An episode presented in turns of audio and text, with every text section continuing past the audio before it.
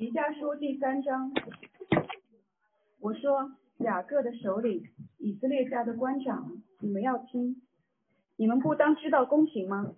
你们恶善好恶，从人身上剥皮，从人骨头上剔肉，吃我民的肉，剥他们的皮，打折他们的骨头，分成筷子，像要下锅，又像腹中的肉。到了遭灾的时候，这些人必哀求耶和华。他却不应允他们，那时他必照他们所行的恶事向他们掩面。论到使我民走岔路的先知，他们牙齿有所嚼的，他们就呼喊说平安了。凡不攻击他们吃的，他们就预备攻击他。耶和华如此说：你们必遭遇黑夜，以致不见异象；又必遭遇幽暗，以致不能占卜。日头必向你们沉落。白昼变为黑暗，先见必暴溃，占卜的必蒙羞，都必捂着嘴唇，因为神不应允他们。至于我，我借耶和华的灵，满有力量、公平、才能，可以向雅各说明他的过犯，向以色列指出他的罪恶。雅各家的首领，以色列家的官长啊，当听我的话。你们厌恶公平，在一切事上虚妄正直。以人血建立西安，以罪孽建造耶路撒冷。首领为贿赂行审判，祭司为顾价，祭司为顾价施训诲，先知为银钱行占卜。他们却依赖耶和华，说耶和华不是在我们中间吗？灾祸必不临到我们。所以因你们的缘故，西安必被耕种像一块田，耶路撒冷必变为乱堆。这变的山必像丛林的高处，这是上帝的话。好，感谢神。好，各位弟兄姐妹、新来的朋友，再次欢迎你们来到上海城市生命教会来一起敬拜上帝。嗯，随着随着时间的推移，我们也要慢慢的进入圣诞季。随着夜越来越长，我们会经历越来越长的黑暗，啊，期待光明。就像刚才通知的那个项目一样，呃，我鼓励大家在十二月二十五日邀请你来的，你曾经来过的，或者你的朋友来到我们中间，来看一看这群基督徒到底庆祝的是什么，这群基督徒敬拜的到底是谁。但我相信，如果你是一个老一点的基督徒，我是指信主时间 久一点的基督徒，或许或者曾经也是这样的人，就是每周都想去教会，结果呢？结果就去去不去了，然后习惯就不去了。但总是到了圣诞节，说我作为一个基督徒，我总得去打一下卡嘛，我总得自己给自己一个交代嘛。我哪怕走错了，去到一个天主教教会，那你做个弥撒其实也还行吧。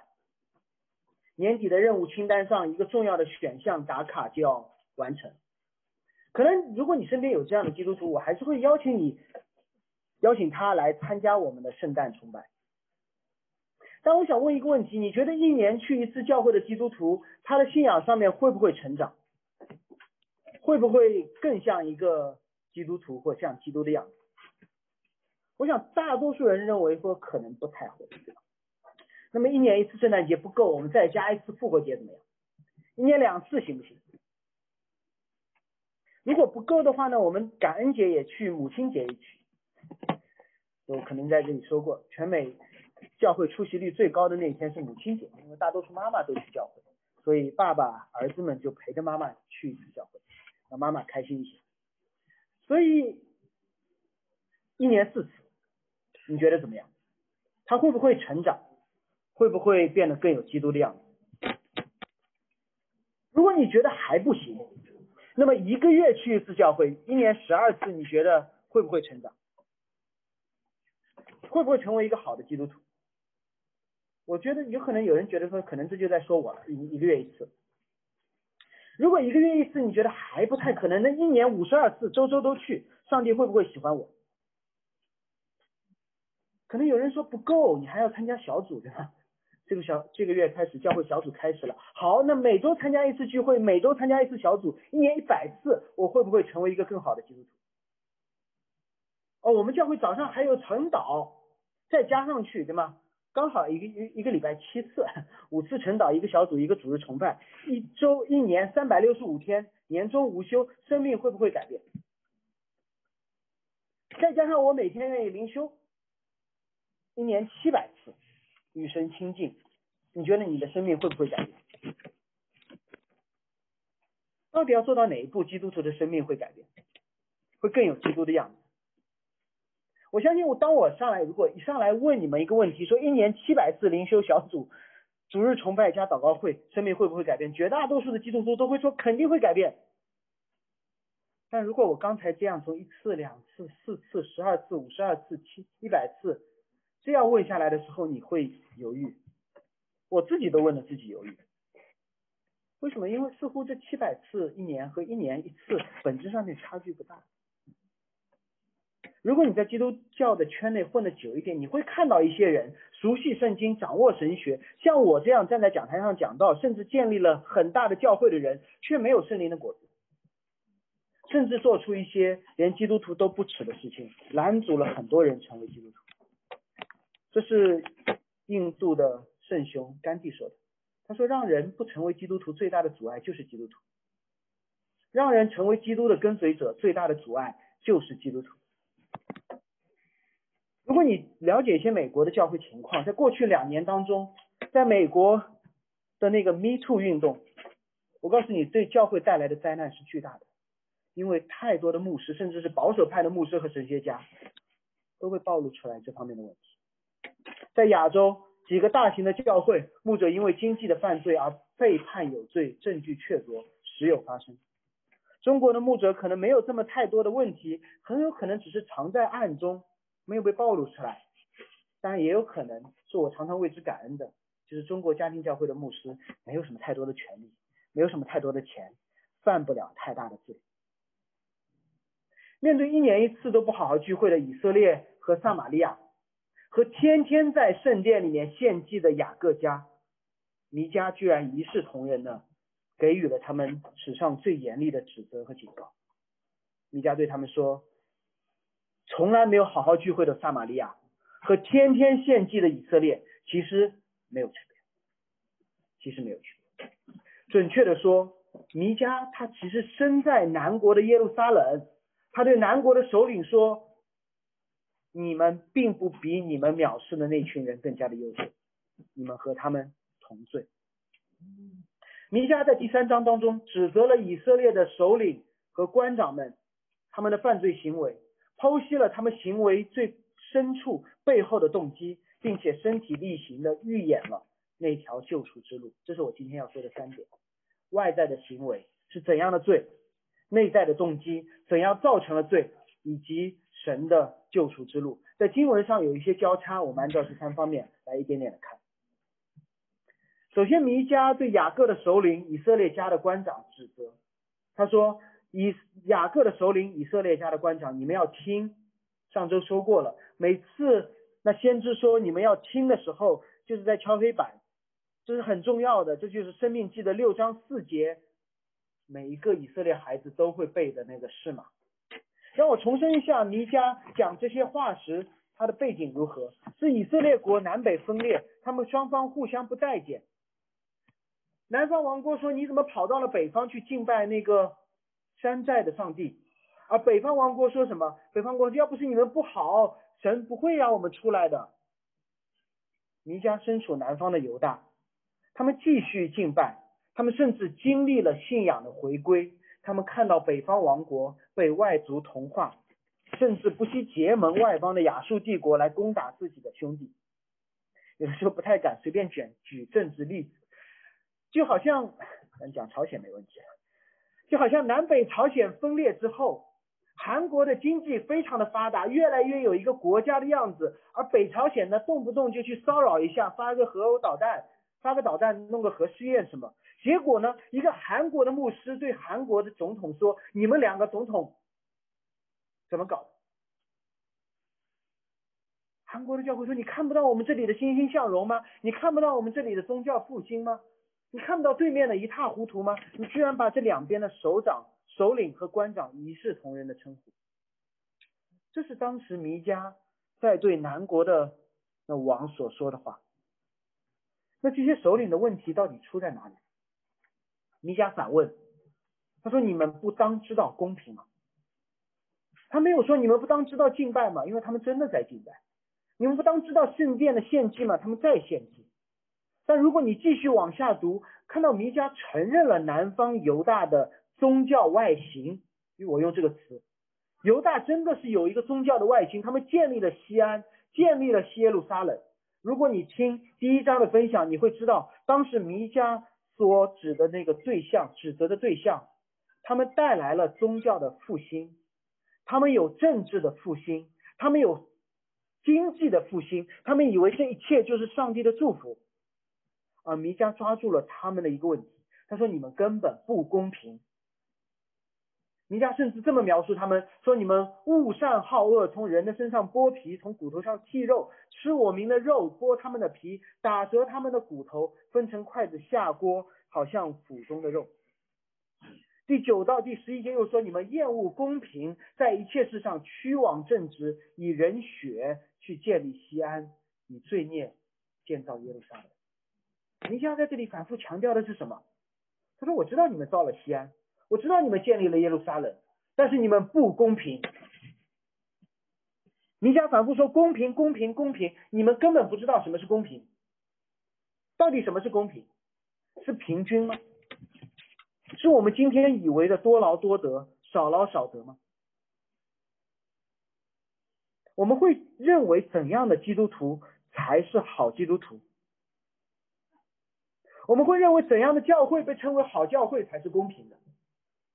当时的以色列人会认为怎样的官长、首领、祭司、先知被可以被称为好官长、好祭司、好首领、好先知才是公平？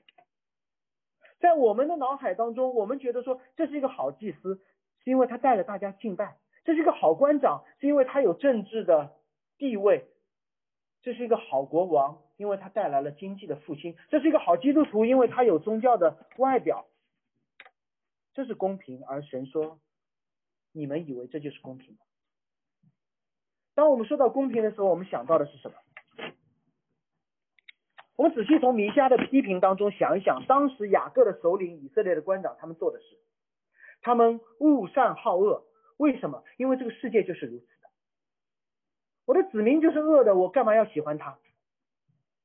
他们都如羊走迷，他们是坏的，所以我就不要。记得吗？上帝为什么让一些支派出走北方？是因为犹大不好好的敬拜。于是南方的犹大首领意识到了这个问题。南方的首领说：“那么我们重建敬拜的体系，怎么重建？面对不好好敬拜的人，不要给他们好脸色看。”给他们恩典吗？不，我们讲究的是和平。那些人不配恩典。于是犹大的首领们，他们踢走了那些他们觉得不好的。他们使用了外邦的方式，说你愿意来敬拜的，你们是好的；你们不愿意来敬拜的，你们是不好的。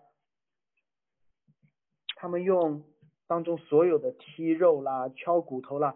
这是外邦雅述的方式，是奴隶主对奴隶的方式。不听我的，我就打到你怕；再不听，就别怪我动粗。以至于他们真的建立了西安和耶路撒冷，但是代价是牺牲了他们自己的子民。这是所有这个世界所说的公平。这个世界所说的公平，就是你配来的就来，你不配来的就走。而圣经里的公平，不是我们理解的不达目的不择手段。圣经里的公平，不是你配你就来，你不配你就走，不是我们理解的什么行为换什么果效。公平这个词，在其他的地方被翻译成上帝的律例和典章。公平就是做上帝一样的事情，用上帝的标准来看。这个词，如果你仔细搜的话，你会发现第一次出现是在创世纪十八章。上帝应许了亚伯拉罕要有一个孩子，结果呢，他的太太在边上偷笑，怎么可能？亚伯拉罕，呃，不是亚伯拉罕，上帝要审判索多玛和摩拉。亚伯拉罕说：“主啊，你你慢一点，慢一点，给他们恩典，求恩典。”于是上帝说：“我眷顾他们，我要叫他们吩咐他的众子和眷顾遵守我的道，秉行公义，使我所应许亚伯拉罕话都成就了。所以，上帝怎么说？我要秉行公义是什么？上帝要秉行的公义是什么？如果今天我们看用世界的眼光所看的公义，就是我要给你个孩子，结果你老婆还嘲笑我，那什么是这个世界的公义？那你就不要了。什么是这个世界的公义？就是所罗马俄摩拉，我根本不用跟他谈，直接用火一把烧掉就好了，让他们看看审判有多好，多多厉害。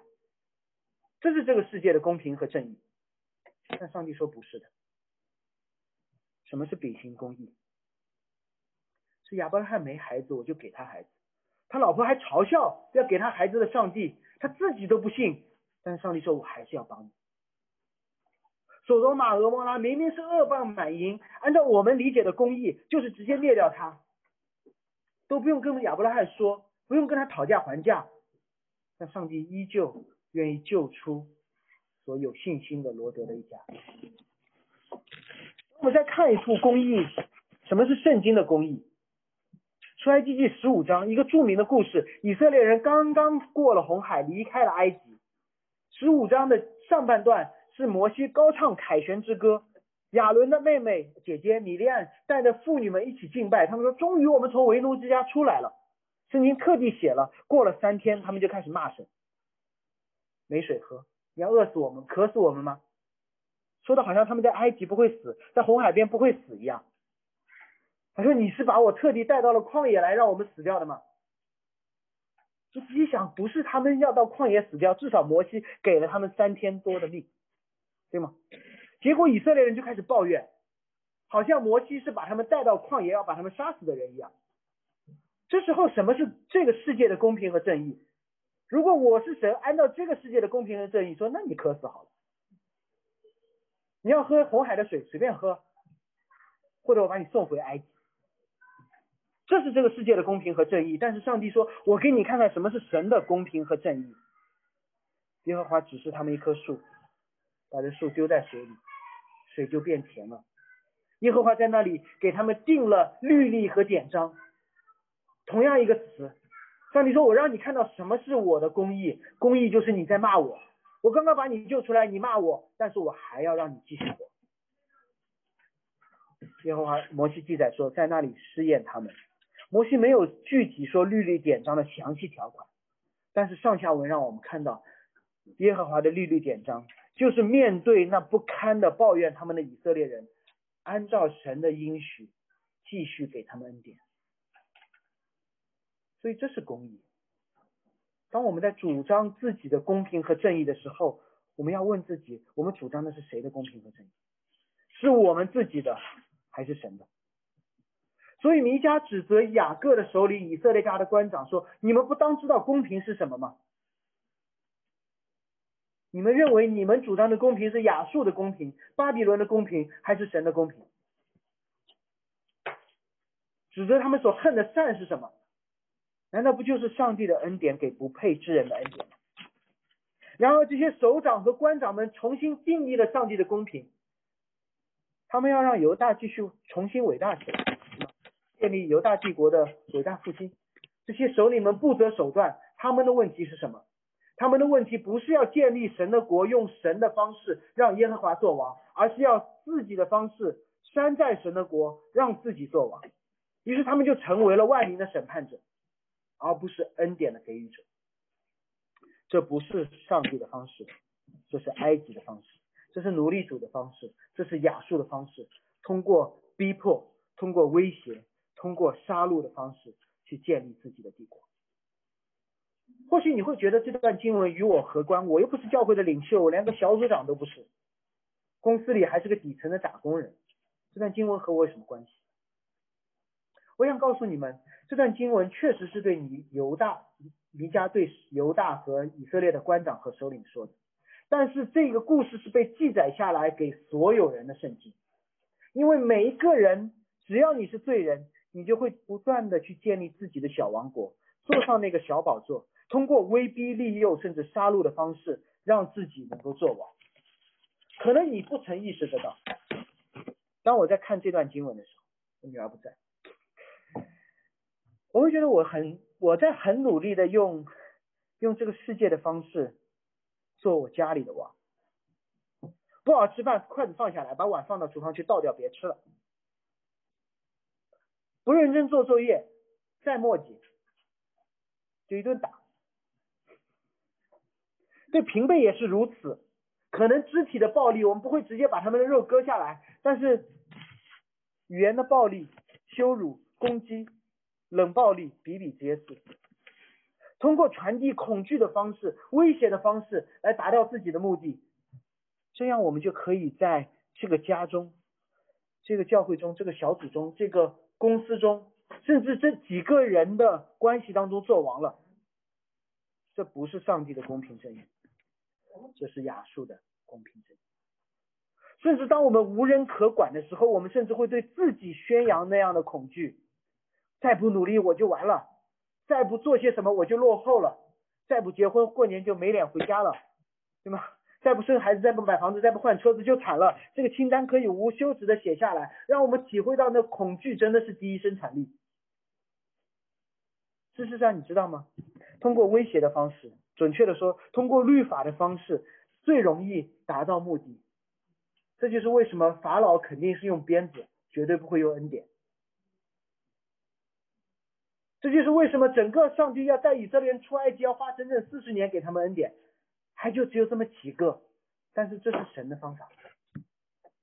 耶稣花了三年半对那十几个门徒，对五千个人给足恩典。罗马人就会觉得很奇怪的，你为什么不抄我的作业呢？你直接用铁骑嘛，直接用刀剑嘛。但是神说不，我的公义不用刀剑。而当我们放弃了上帝的公平，随之而来的是对人失去怜悯，对自己的骄傲产生极大的兴趣。我们不会看孩子为孩子，看我身边的熊孩子为拦阻我成为宇宙第一好父亲的绊脚石。他们不再是我的孩子，而是一块绊脚石。我不会看同事为同事，我们会把他们称为猪队友，对吗？对，你们笑的要么是被称过的，要么是称过别人的。顺便说一句，我们真的，当我们称呼别人为猪队友的时候，我们是在把神的形象降格为动物了。那如果你相信进化论，你不会觉得猪队友是一个侮辱，因为毕竟进化论认为人和动物没有差别。同样，在亲密关系当中，我的配偶就不再是配偶，而是成了满足性、财务、人际关系、传宗接代各种需要的工具，甚至在教会的敬拜当中。教会的服饰当中，我们的弟兄姐妹只会成为边上凳子上的那个东西，我们的福音对象甚至会成为基督徒的劳动对象。你知道这个过程当中会发生什么？当我们不断的站在自己的宝座上面，不断的为了满足自己的骄傲，去用恐惧。物化我们身边的人的时候，我告诉你，我们会看到一个又一个的乖孩子，看到有效的团队，甚至看到出双入对的夫妻，规范的主日敬拜，甚至是增长的教会人数和严格的教会纪律。真的，这就是当时耶路撒冷的样子。耶路撒冷放眼看去好的不得了，甚至这是耶稣时代圣殿的样子。你想想，全圣殿里面都是法利赛人。哇，这圣殿绝对是漂亮的不得了的，只缺一个，就是神，只缺一件事，就是爱。这是弥迦经历的后两个，尤其是后两个王的时代。第一章的时候我们说过，亚哈斯他做了什么事？他和亚述谈条件讲和，带来了国中的太平，政治上面非常的成功。西西家，他关心的是眼下国中的太平，跟他死后的洪水滔天没有关系。他被捕巴巴比伦也好，儿子做太监也好，没有关系。我只需要此时此刻这场敬拜搞好就好了。在我们每个人的小世界当中，我们都遇到这样的事态，我们关注的真的就是眼前的事。我们都试探使用圣经以外的方式，对吗？在养儿育女的事上面，我们知道需要家庭敬拜，但是我们会用英式教育的方式，显得我们是敬虔的父母。有可能只有我这么想。在婚恋的问题上面，我们知道需要在主内嫁娶，但是我们用分子成婚的方式，什么意思？是我们调换前后的顺序。事已至此，我们把婚先结了。谈恋爱都谈了这么久了，配偶是否信主，走一步算一步吧。在工作的问题上，我们明白工作的能力，这份工作和安息日的律法都是神给的，理解吗？给你工作的能力，给你这份工作和给安息日律法的神是同一位神，但是我们会忍不住牺牲自己的身体灵魂，滥用上帝的恩典，建造自己的巴别。给自己一个理由，说造好了巴别塔，我可以分两块砖给神的圣殿，那个叫奉献，换取心中的平安而而已，顺便赎一下流程不正确的罪。甚至在教会的服饰上，我必须承认，这是我有的想法。罪的问题讲的清淡一点，人就会越来越多。搞笑的段子多说一点，活动多搞一点，儿童施工美轮美奂一点，冲一冲人数，然后慢慢的再讲圣经的真理好了。巴比伦的方式，埃及的方式，不是神的公义，是这世界的公义。如果我们需要一次家庭敬拜，最好的办法就是威逼利诱你的孩子；如果我们需要一次完美的主日敬拜，最好的方式就让陈思阳把他的小兄弟们都拉过来，弄一场好的演唱。台上人抄一篇名目的讲道，台下呢，只让那些乖的人来。不够乖的，去上海戏剧学院雇一些同学来做群众演员。如果我们只需要一份合同来签订，最好的办法就是骗，或者把客户的儿子绑架。如果我们只需要一场美轮美奂的婚礼，最好的方式就是用钱砸。这个世界给我们提供了足够多的方式和手段，只怕我们没有做王的需求。但事实上，弥迦预言了两次会有遭灾的时候，你们必定会遭遇黑夜。因为太平盛世的时候，那些手段都特别的好用，亚哈斯的方式、西西家的目的都可以达成。但是遭灾的时候到了呢？这是神的应许，每个人都会挑战，被挑战说：我为什么来教会？我为什么结婚？我为什么工作？许许多多的牧师。英文甚至不用牧师的孩子，他们直接用一个缩写叫 P.K.，Pastor Kids。为什么要 P.K.？因为这个词是一个专有名词，指的是什么？指的是被父母亲威逼利诱读圣经，最后遭遇灾难时放弃信仰的那群人。我见过专业的音乐吸引人山人海的教会，但据说在九幺幺之后，没有一个陪伴伤心人哭泣。你可能见过一锤子买卖的公司，但那些都是骗子公司。美好的婚礼和美好的婚姻之间，人们总是错误的画上等号。刚好是圣诞季，我们等会儿会对刚才通知的时候居然忘了，我们会给大家一本小册子，帮助大家开始这个这一个月的家庭的敬拜。但我想多说一个关于家庭敬拜的事情。刚才说到了，我们都希望家里面能够有敬拜。如果你是一个敬虔的基督徒，都希望孩子能够能够跟我相信的一样，甚至信的比我更好。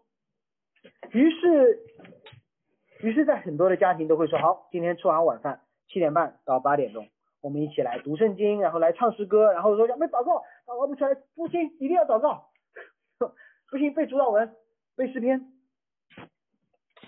我认识一个朋友，他是一个牧师。是一个牧师的儿子，就是刚才所说的 P.K。我很好奇，因为我是第一代的基督徒，我很害怕我的女儿也成为一个 P.K。然后我就问那个 P.K，我说：“我说是什么让你还坚持信仰，甚至成了今天的牧师？”他说很多事情了，但是有一件事情非常的重要。说当有一年，我的父亲他的爸爸问他说：“嗯，你有什么愿望我可以实现的吗？”然后这个儿子大逆不道的说：“我不想参加家庭崇拜。”他是一个长老会家庭的牧师，什么意思？长老会就是不是老，不是长得老，而是特别的 特别的严谨，一定要每天晚上恨不得点起蜡烛，沐浴更衣，翻开圣经，翻开那本古旧的圣经，然后一起来读诗篇，然后一起来读新约，然后再读旧约，然后爸爸有一点短讲，然后再唱一点点的诗歌，然后分享自己的见证，然后祷告，然后为某一个国家祷告，然后为教会的某一些宣教士祷告，非常的长。然后他儿子说：“对你问我的呀，有什么有什么愿望？我不想参加家庭敬拜。”然后那个父亲就说：“解释一下嘛。”然后那儿子就说：“他说你是我是一个牧师的儿子哎，每天我要跟你见各种各样的人，然后每天你动不动就跟我说，哎儿子看一段圣经，然后每次我问你的问题，你都给我打开圣经，然后我现在已经十二还是十三岁了，我还要去六岁的小朋友那边跟他们讲圣经，然后每个礼拜天你要讲到的时候，礼拜六又跟我们家里面重新再讲一遍。”你还问我说，哎，作为一个十二岁的孩子，你听懂了没有？然后他说，爸爸太多了，太多了。我觉得整个的家庭敬拜成为了我的一个重担。还有这个爸爸说什么？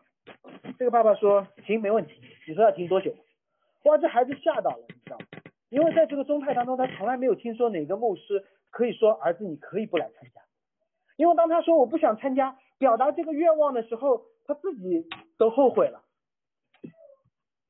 但是这个父亲说可以，可以，停多久？我们可以试一试嘛。然后那个儿子说三个月，那父亲说可以四个月吧。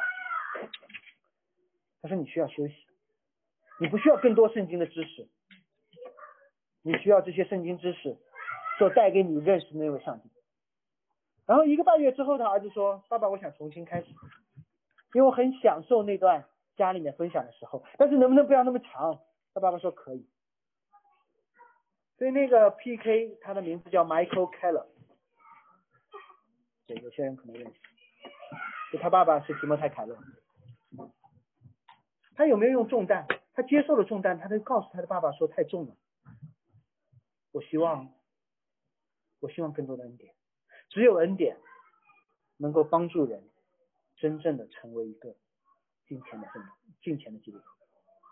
所以下周，如果你作为一个父亲，作为一个母亲，拿到我们教会发给你们的《基督圣诞》这本书，千万不要把这本书按在你的孩子脸上，说台上那个叫何知识的人说过了，这是这个月的功课，不是，这是这个月你们家里可以一起坐在一起得安息的时候。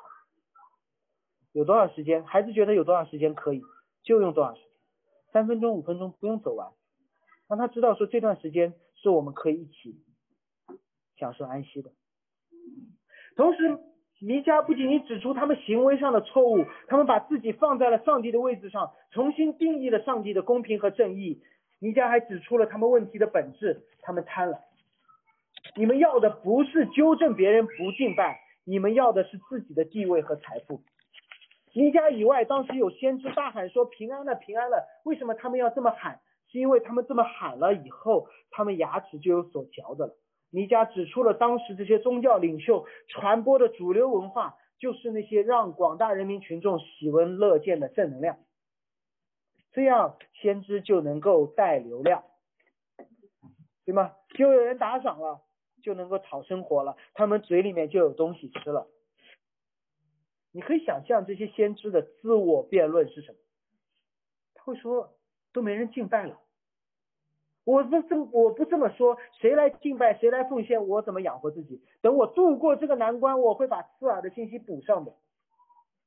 你知道吗？在立位人开始不敬拜，不在四世纪当中，当以色列人不敬拜，立位人就没有收入，于是立位人就卸甲归田去种地，因为立位人本来没有土地的，他们去种地，然后他们一种地，以色列人更不去敬拜。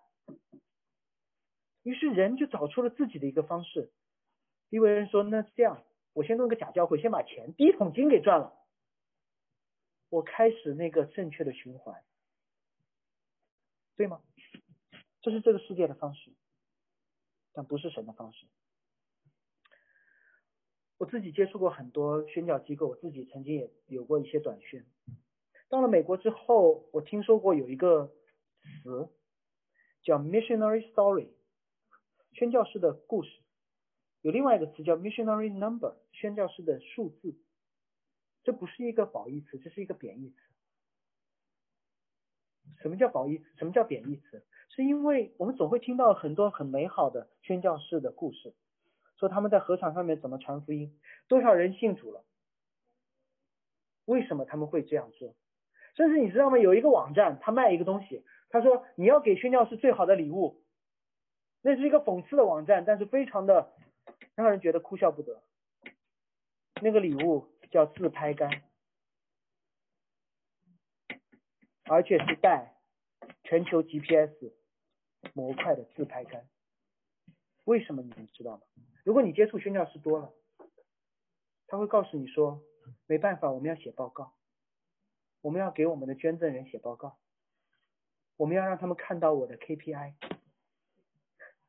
我要让他们看到他们给我的钱，然后我带了这么多人信主，平均一个灵魂只要十美金不到。你知道吗？这是美国，神也用了，神带来了美国大量的宣教士出去。美国经济最好的时候，大量的宣教士到全世界各地，带来了某些地方的属灵的复兴。但是，这是一些真实的故事。包括我自己，我原来是做 marketing 的，然后当我开始做神学生，我开始要筹款的时候，我写了几十页的 PPT。突然到最后的时候，我发现我没有在。跟上帝筹款，我在退取我的赞助商。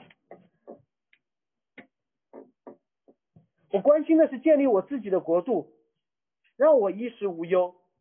训练好了以后，我可以回来传福音，而不是用神的方式重建人神人人之间的关系。最后我删掉了那几十页的 PPT，写了一个简短的见证，丢了个预算过去。有许多人回 email 问我说，读完神学院以后打算怎样？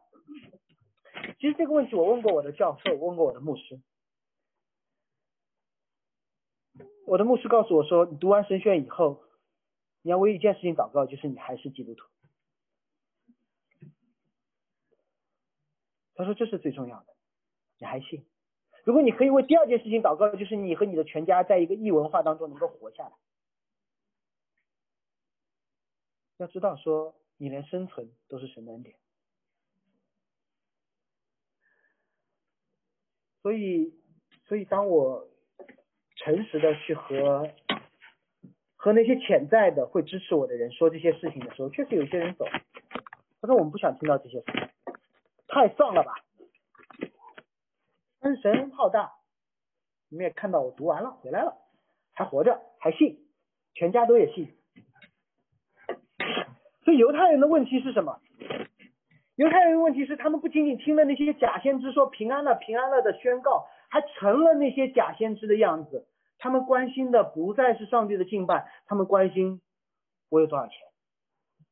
首领为贿赂行审判，祭司为顾价施训诲，先知为银钱银钱行占卜。不仅如此，他们还认为他们的金钱是耶和华神在他们中间的证据。你要知道，金钱在当时不仅仅代表购买力，还代表他们的权利。你知道为什么？上次也说过了，为什么上帝说耶稣很多的教导说你们富人很难，富人很难进天国？不是钱让你们不觉进不了天国，是因为金钱让我们觉得我们有能力，金钱让我们觉得我们有权利，金钱让我们觉得我们不需要上帝。首领也是国王的身份，当他们开始审判的时候，他们不再使用上帝的。公义不再让人看到恩典，而是哪一方给我钱多，我就偏袒哪一方。祭司也是这样，他们按照上帝的律法，立位人是不需要土地、不需要工作的，被神赋予一个特殊的职位、职分，而十二支派的奉献会集中在他那里，立位人以此为生。结果他们拿钱办事，不拿钱不办事，成为了一笔买卖。先知呢，本来应该传讲神的话、审判和救赎的信息，然而他们像假先知一样，把那个假平安的信息不断的蔓延，拿人钱财替人消灾。所以首领、祭司和先知，他们到底还是不是首领？什么是首领？首领就是一把手，首领就是我说了算。结果他们到底谁说了算？谁给钱谁说了算？你会看到一个很奇怪的画面，就是他们想奴役人，通过奴役的方式建立自己的帝国，赚得金钱，而他们为了赚得更多的金钱，他们向金钱的持有者低头。所以到底是那些有钱人在奴役他，还是他们在奴役有钱人？谁都不知道。我让我用个商业例子让你们明白，在美国比较明显的，中国不太多。雇主对吗？雇了雇员说要榨取他们的钱，然后要榨榨榨榨的太多了，于是雇员干什么？雇员就开始罢工，说不行，我要讨价还价。然后雇主说好，我给你，我骗一下你嘛，然后给你们一些其他的方式嘛，或者通过政府也是这样，通货膨胀一下嘛，多发一点钱嘛。然后下面的人就觉得好了，然后发现说。然后又被榨取钱，榨取钱，榨取钱，然后发现说不行，发现我还有罢工的权利，于是，原是雇主和雇员就开始演，演出一场闹剧，谁都没有。在座的父母，你想想，你和你的孩子到底谁是主人？我告诉你，小孩真的很聪明，他知道如何调动父母的情绪，知道谁是听他的，谁是谁是用。谁是用爱纵容溺爱的？谁是用大棒？谁是给萝卜的？谁是给大棒的？孩子们都知道。所以到底谁是一家之主？是那个闹的还是这个打的？我们不知道。谁是奴隶？谁是奴隶主？在你的夫妻关系当中，在你的其他那些关系当中，到底谁是在掌控的？我们都不知道。因为，因为人本就不该坐在那个首领的位置上。我们只是把一个错误的人放在了那个首领的位置上，所以一切都乱了，一切都都像一个黑洞，不断的往下绕，往下绕。我知道你是什么样的人，所以我要来左右你，然后你也知道我你要来左右我，所以我要来左右你，所以这样就不断的绕下去。希望拥有权柄的首领，实质上成了他奴隶的奴隶，这两个互相奴役的循环，一直走到黑。这其实就是当时犹大的光景。先知说平安了，首领说有钱了，百姓说我听你的还不行吗？我给你钱就是了，我假装一个平安就好了。于是大家演了一出戏，戏里戏外都是戏。甚至在今年，我相信很多人都看到过，中国的图书市场上面出现了一本很奇葩的书，叫《平安经》。可能做出版的肯定知道了，你们有没有读过？肯定没有读完，你不需要读完，因为它就是，嗯，有一个定义。他说，全书的主要内容以某某平安的形式造句，与地数字、地名、年龄、行为、行业、器官等进行组合。就什么上海平安了，北京平安了，这叫地名；然后什么二零二零平安了，二零二一平安了，然后数字；然后男人平安了，女人平安了，大人平安，小人平安了，就是什么人，还有什么。脑袋平安了，胸口平安了，这是其他的。但如果你仔细搜一下这本书，你会发现说这本书第一次出版是二零一九年，然后二零二零二零年五月份再版，卖了六千多册。为什么你们知道吗？因为它单价两百九十九块。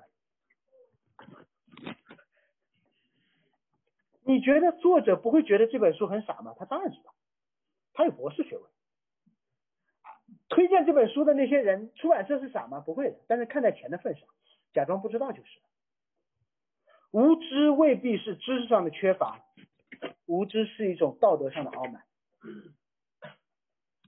是我说我说这本好，没人就敢说不好，所有人就会去买那二百九十九块的单，结果这就成了当代版的皇帝新装，所有人都知道这皇帝光着，所有人都在演。演一群看得到衣服的演员，演技很难的，你照着绿幕 演，对吗？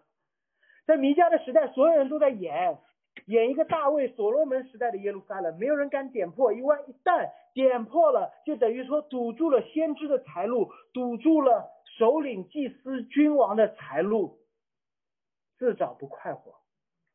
第五节说他们就会预备攻击他。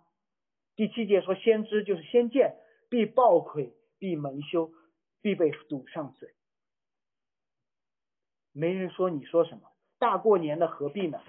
对吗？你都听到过这样的话是？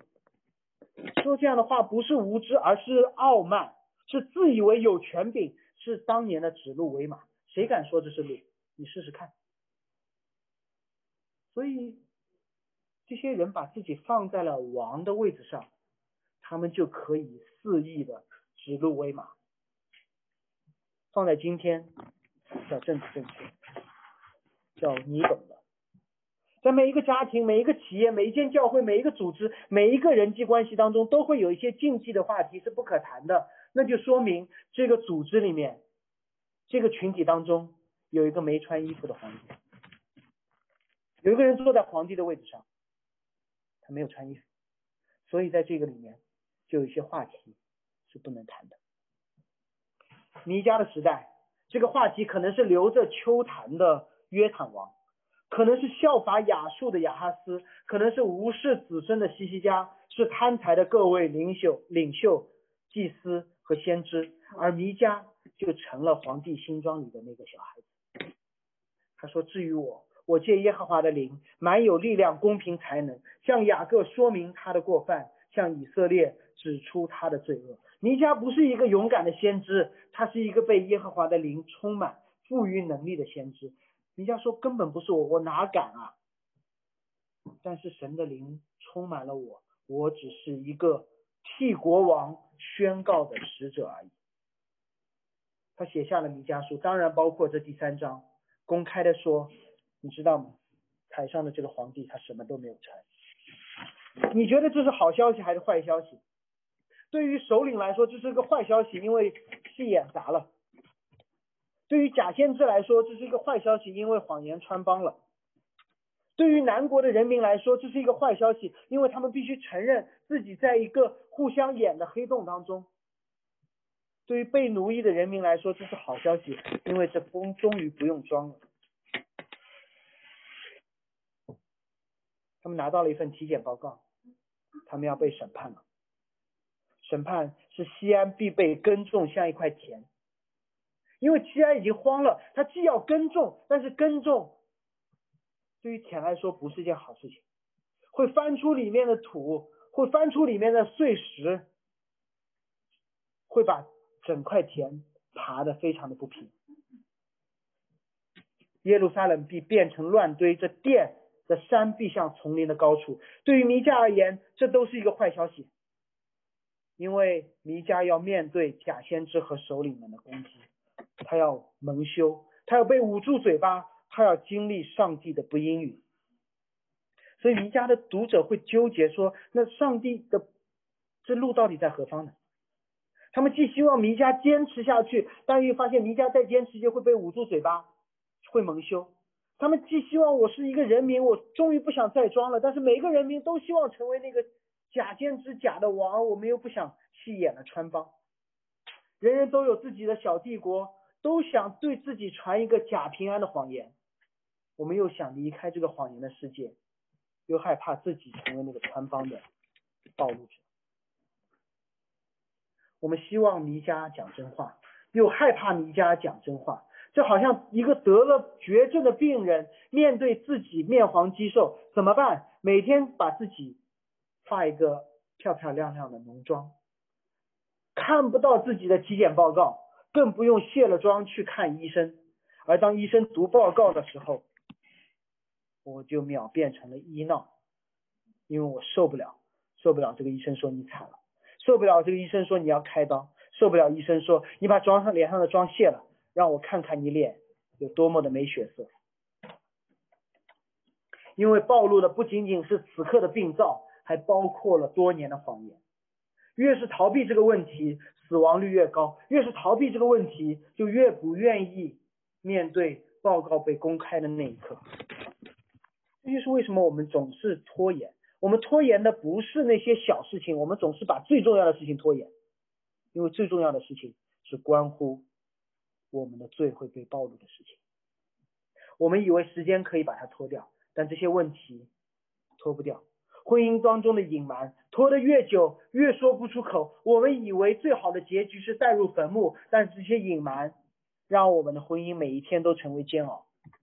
工作上的问题，老问题埋得越久越不愿意触碰，最后你每天的工作就是去掩埋、掩饰、逃避，害怕别人去触及那些被你藏起来的东西。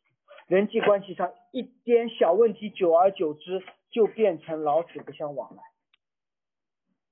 这是弥迦要撕掉的南国犹大的遮羞布。弥迦首先给当时的南国一个痛快，他说其实是一个好消息，这就是弥迦把所有的问题一下子公之于众，别演了，面对现实吧。这个时刻人们没有选择，要么释放自己的罪性，要么赶紧承认自己的问题，拖延不再是一个选择。你总要做决定，你要么就按照应许去攻击这个。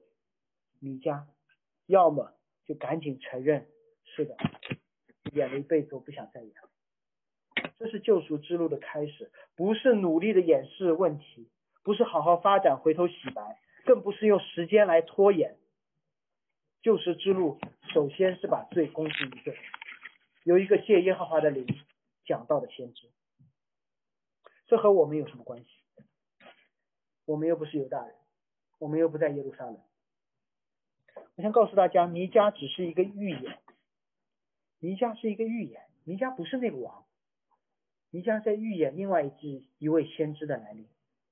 在几百年后，有一位先知，他在会堂当中读了弥迦同期以赛亚先知的一段话，我不知道是弥迦抄以赛亚，还是以赛亚抄弥迦，还是他们都受圣灵的感动写下来的。他说：“主的灵在我的身上，他用高高我，叫我传福音给贫穷的人，差遣我。”被掳的得释放，让那些瞎眼的妆化的太浓，把眼睛都蒙瞎的人能够得看见；那些被欺压的人能够得自由。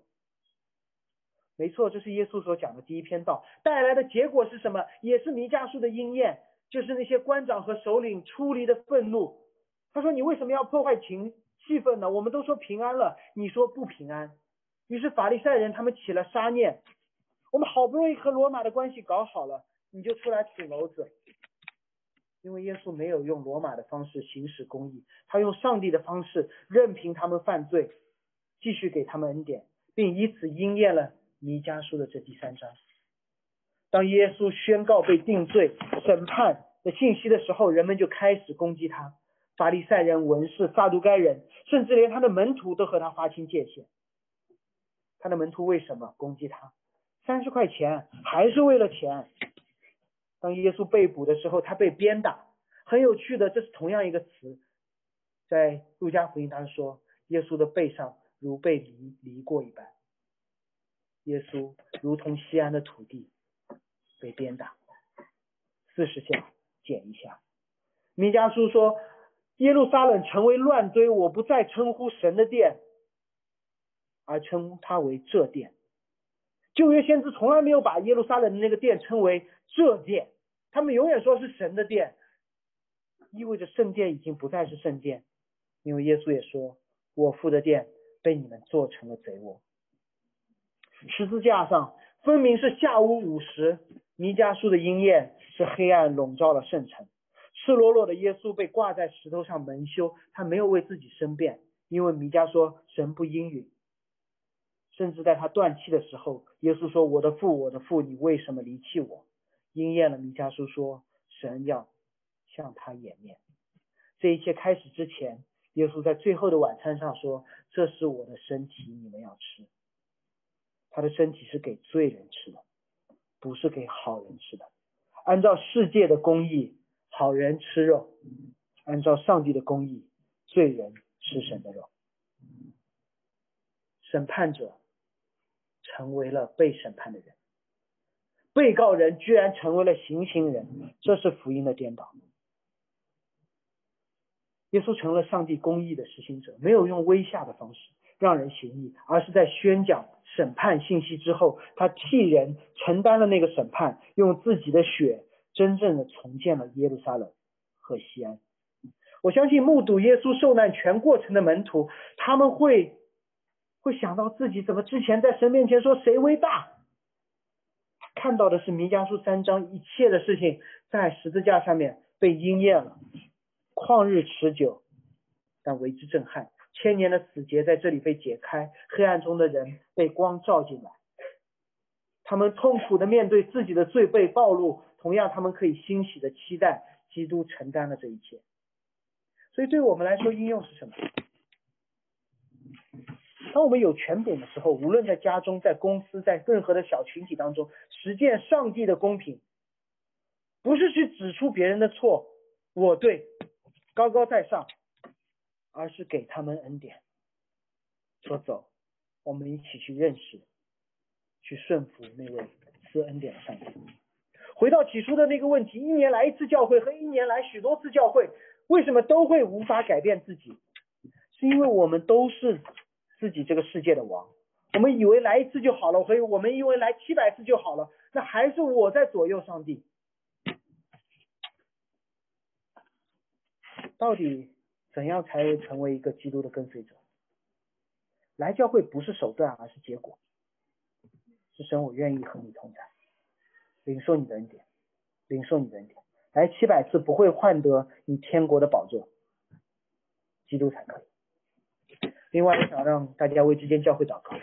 有新来的，你们可能不知道，我们教会才九个多月，让这间教会成为一个透明沟通、话题百无禁忌的地方，没有潜规则、没有潜台词的教会。我们需要孩子们在我们中间说，台上的这个人没穿衣服，大概率会带来愤怒、带来混乱、带来真相的暴露，但我们可以期待。带来神恩典的流露，这是救赎之路的开始。听到弥迦信息的这群人，被称为上帝的儿女，说的就是你和我。我们一起祷告，主，我们向你悔改，因为我们总想着把自己放在你的位置上做主做王。主，我们向你祈求，当我们没有遵行你的法度，没有结出圣灵果子的时候，主让我们看到我们内心更深的罪，就是我们想做主做王。主求你帮助这间教会未必成为表面上完美的教会，而让我们的内心成为一间愿意面对问题、愿意悔改的教会。主让我们尊你为大，带领我们经历水火，经历你的审判和救赎。奉耶稣基督的祷告。我们请用呃，我们一起来翻到第。